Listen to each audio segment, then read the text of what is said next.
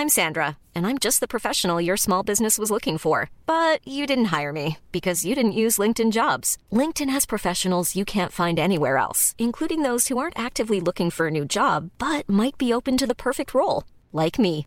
In a given month, over 70% of LinkedIn users don't visit other leading job sites. So if you're not looking on LinkedIn, you'll miss out on great candidates like Sandra. Start hiring professionals like a professional. Post your free job on linkedin.com/people today.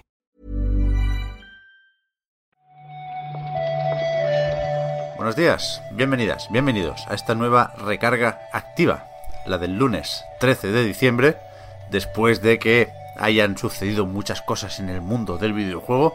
Ahora hablamos un momentín de eso, pero primero hay que saludar a Marta Trivi. ¿Qué tal, Marta? Hola, Pep. Eh, yo estoy hoy con la sensación de que esta es la semana más difícil del año, porque estás entre una semana muy corta con los puentes y la semana de las vacaciones. Entonces esta es como la, mini travesía en el desierto. Hombre, es verdad que es particular o peculiar, pero la más difícil del año no. Está bien. La más semana. difícil, Pep. Es una semanita buena. Bueno, Creo yo, ¿eh? voy a Creo- confiar en ti, voy a confiar Vale, en vale, ti. yo creo que está bien. Yo creo que está bien.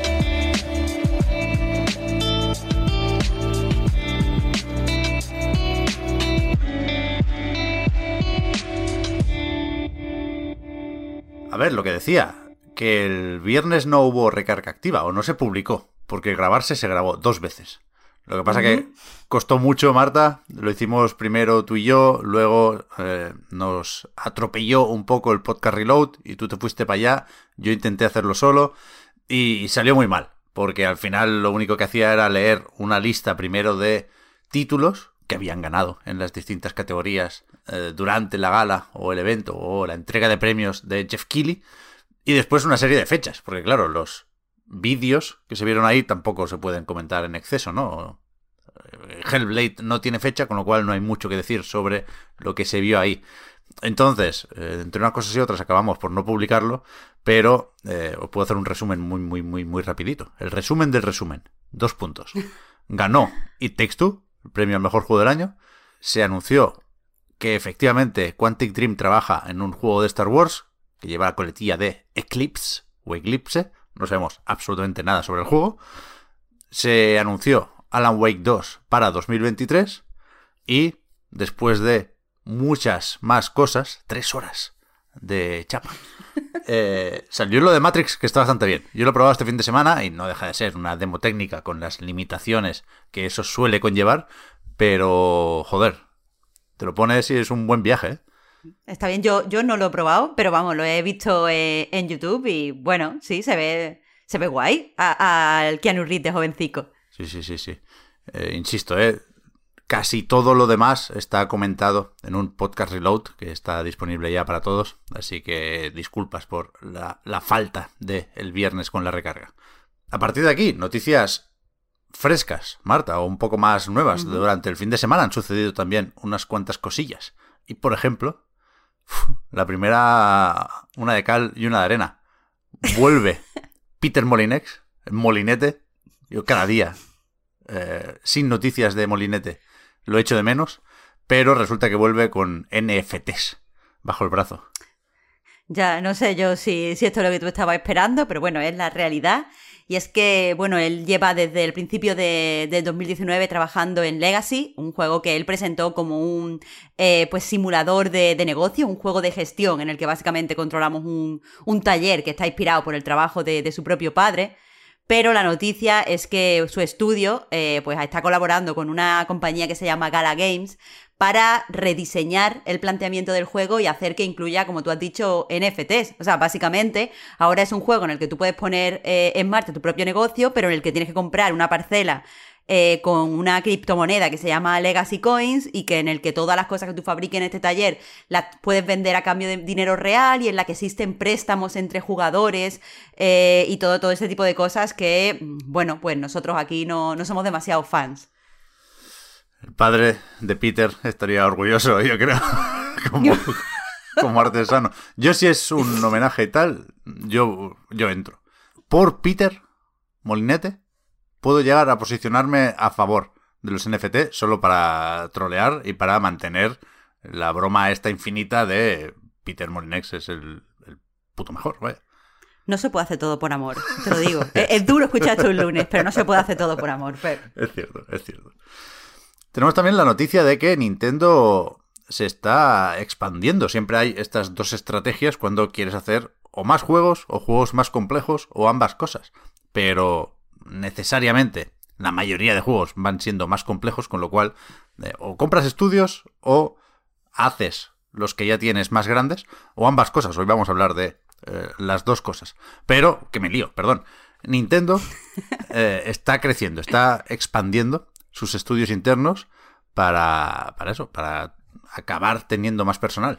Claro, ya sabíamos, eh, según el último informe financiero, que Nintendo iba a dedicar una partida de 880 millones de dólares básicamente a un plan enorme de, de, expansión. Ya sabemos que los primeros pasos de este plan de expansión van a pasar por abrir dos nuevas oficinas en Kioto, eh, una de ellas, más pequeñita, pues eh, simplemente va a ser eh, alquilando en el edificio de al lado de su sede actual dos plantas enormes, pero después, justo enfrente de, esta sede, en un terreno que ya posee Nintendo, van a construir un enorme edificio entero todo destinado a, pues eso, ampliar sus estudios internos, contratar mucho más personal y, bueno, ponerse, ponerse en marcha, hacer más juegos, lo que ellos llaman mejor entretenimiento original. A mí me gusta mucho esto, ¿eh? Cuando las cosas van tan bien que te pones ahí con dos grúas y te, te hacen la casa nueva, ¿eh? A ver si así conseguimos que salga la secuela de Breath of the Wild. ¿No? Si hay que ponerle un piso, pues se lo ponemos. Yo espero que, para que salga la secuela no, tenga que esperar que esté esto construido, porque para, para el alquiler ya se han puesto de fecha mayo del 2022. Imagínate para que esté el edificio. Joder, macho. A ver, a ver. Pues con el Platoon 3 me vale entonces. Eh, lo que decíamos, Sony ha comprado, por su parte, Valkyrie Entertainment, que es un estudio de estos no muy conocidos, porque eh, se dedicaban, y entiendo que se seguirán dedicando, sobre todo a apoyar otros estudios en sus desarrollos, ¿no? Estaban trabajando ya, eh, ahora mismo, de hecho, en God of War Ragnarok, con lo cual se conocen.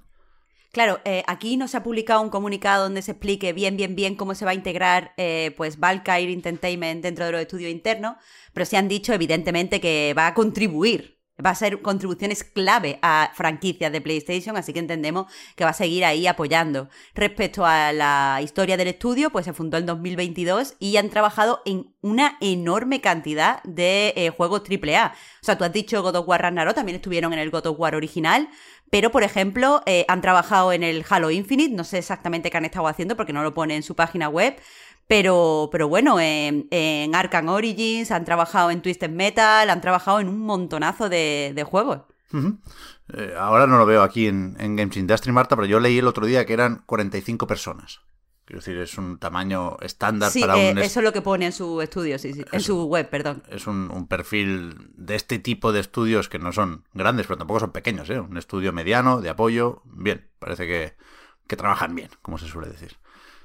Y para terminar, y muy a nuestro pesar como siempre, tenemos otro caso de eh, estos reportajes que pintan un panorama bastante negativo sobre las dinámicas eh, en un estudio, yo creo que especialmente querido y especialmente respetado como es Bungie, que de hecho estaba celebrando estos días el 30 aniversario. No sé si les han aguado la fiesta o consideran que ya hubo las celebraciones y esto llega un poco después, pero en IGN decía, se publicó un artículo después de haber hablado con veintipico trabajadores y extrabajadores, donde hablan básicamente, y perdón si suena esto coña, del pack completo, ¿no? Crunch, toxicidad, abusos de todo tipo, Claro, en este caso estamos ante una noticia eh, agridulce. Evidentemente es muy trágico leer que hacían crunch de hasta 100 horas semanales.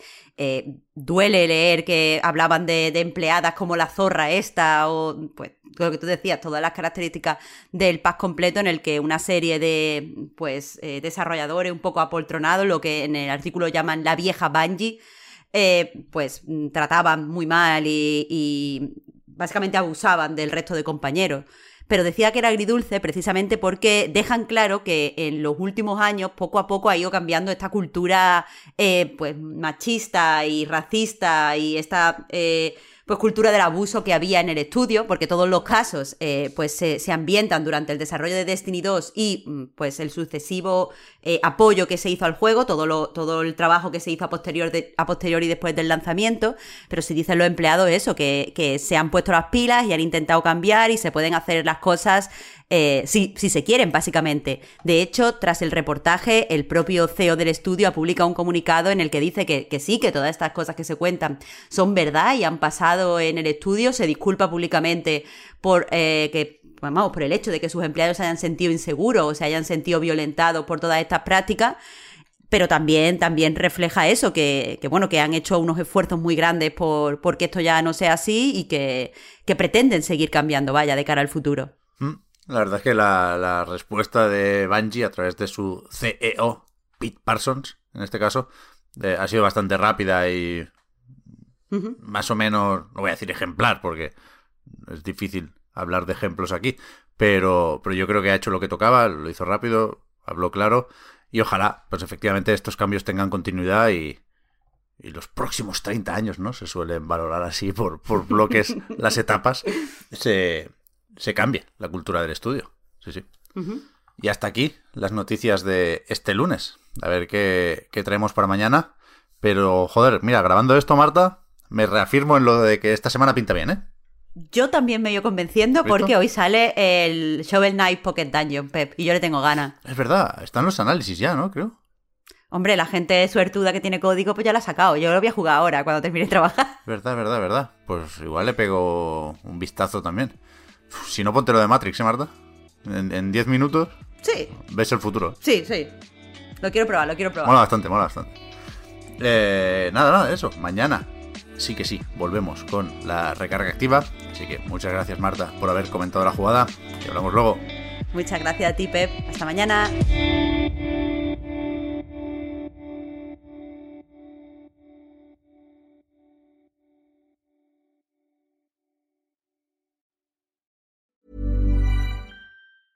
Hey, it's Danny Pellegrino from Everything Iconic.